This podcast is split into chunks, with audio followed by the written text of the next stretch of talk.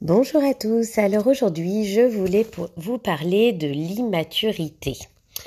Euh, j'ai eu l'occasion d'en parler un petit peu sur différents réseaux, sur différents groupes, et euh, j'en parle euh, au quotidien avec les familles des, enfants que, je peux aider.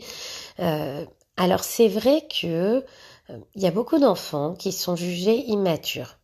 Et on se rend compte hein, très souvent que ce sont des enfants qui peuvent rencontrer des difficultés je dirais essentiellement, très souvent, des difficultés de compréhension c'est quand même ce qui est un petit peu collé, euh, euh, c'est une étiquette qui est un petit peu donnée aux enfants qui ont des problèmes de compréhension. On va tout de suite se dire à cet enfant-là, il n'est pas autonome, euh, on lui donne une consigne, il va pas la comprendre tout seul, il va avoir besoin d'un adulte pour démarrer un exercice. c'est le même enfant qu'on va retrouver des fois complètement perdu quand on lui dit lave-toi les dents, prends ta douche et va ranger tes affaires parce qu'il est incapable de suivre les différentes étapes au quotidien. Donc on va se dire cet enfant-là, euh, il, ne s'occupe pas tout seul de lui, donc il est immature. Euh, et on retrouve ce problème d'immaturité sur de nombreux euh, groupes Facebook, sur de nombreuses publications, dans les, les groupes euh, de parents d'enfants 10, euh, multi-10.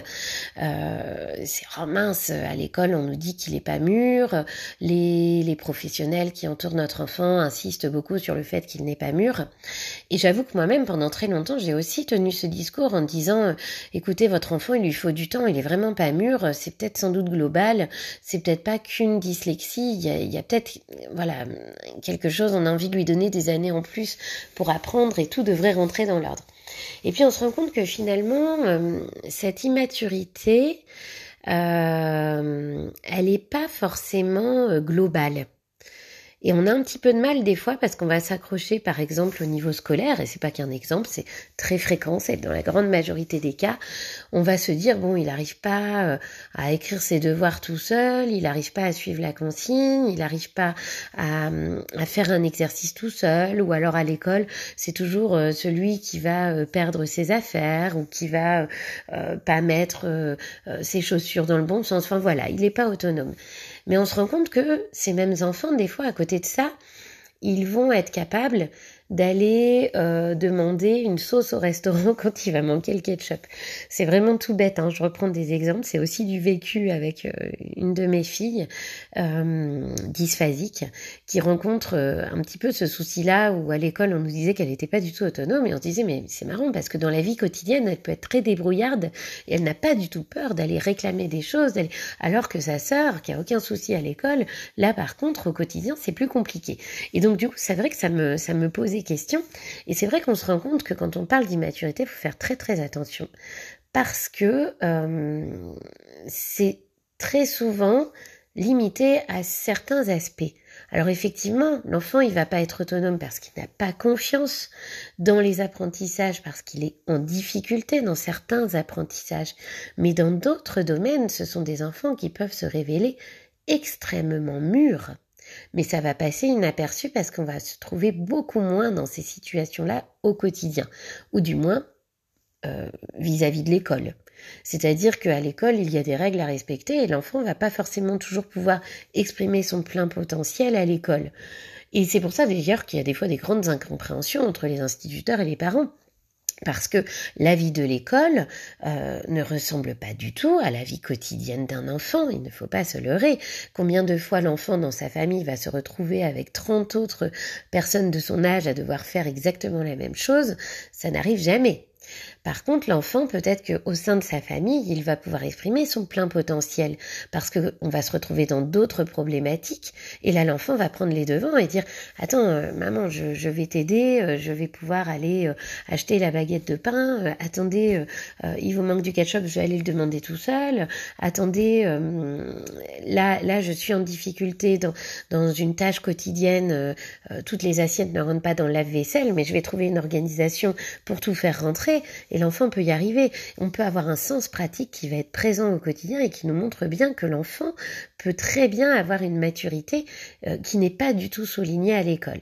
Alors après, je vais pas non plus jeter tout sur l'école. Il y a des fois où ça va être complètement l'inverse. On va avoir des enfants euh, qu'on va euh, presque qualifier de bébés à la maison et avec des parents qui sont très étonnés de tout ce que l'enfant va faire à l'extérieur quand il n'est pas en présence des parents.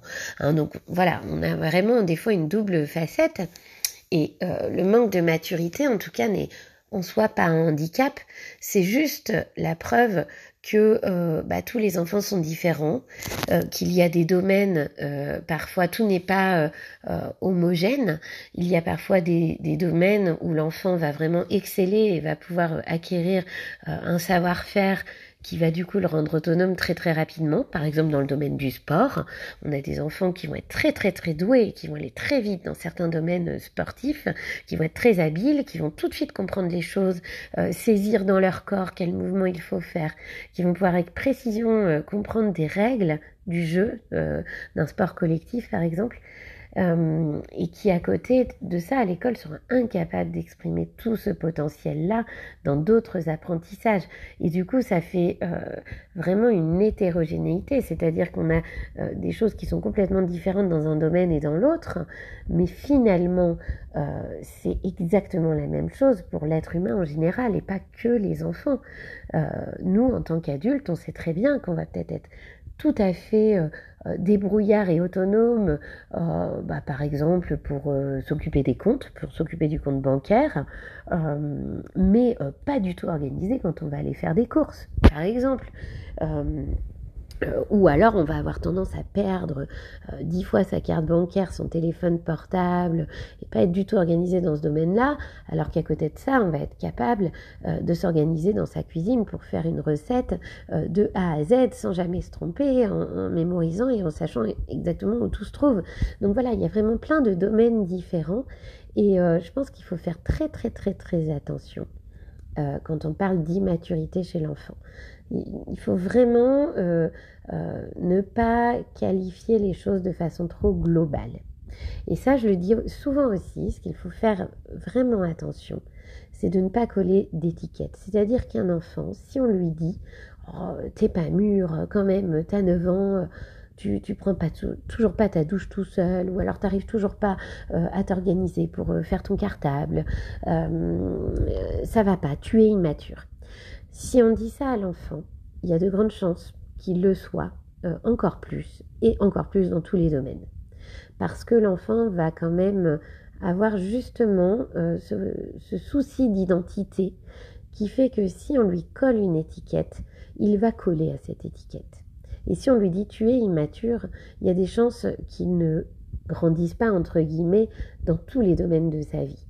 Euh, alors que si on, nuance un peu plus les choses, en disant, tu vois, euh, aujourd'hui, tu as réussi à, vraiment euh, nous épater à ton cours de tennis, tu as tout compris, tu as tout fait comme il faut, tu as été très agile, tu as bien réussi à, servir, à, lancer les balles, voilà, à t'organiser.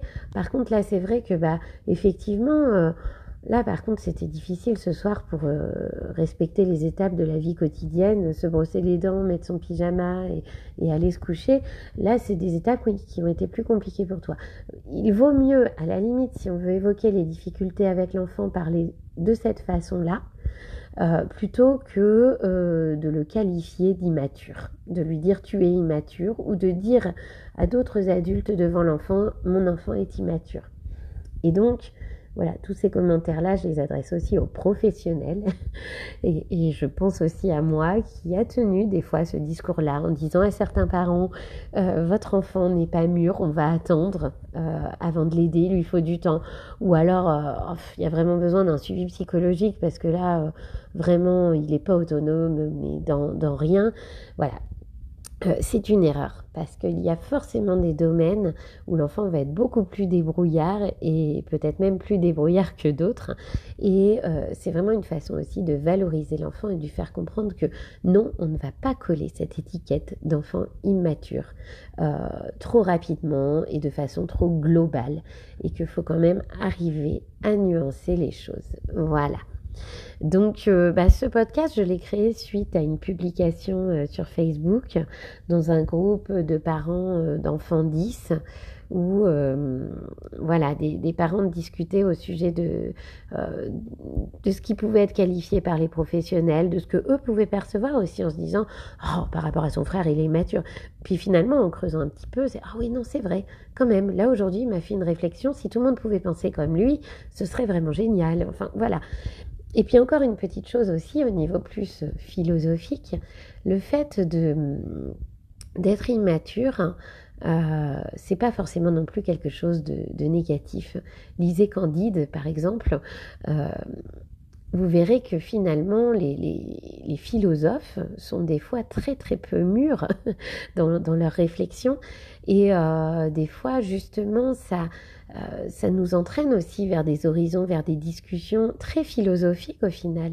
Quand on discute avec un enfant qui euh, va vraiment réfléchir entre guillemets comme un enfant et qui va pas avoir forcément des fois le sens du entre guillemets raisonnable. Euh, quand on parle de l'âge de raison, justement, des fois, ça freine beaucoup d'enfants.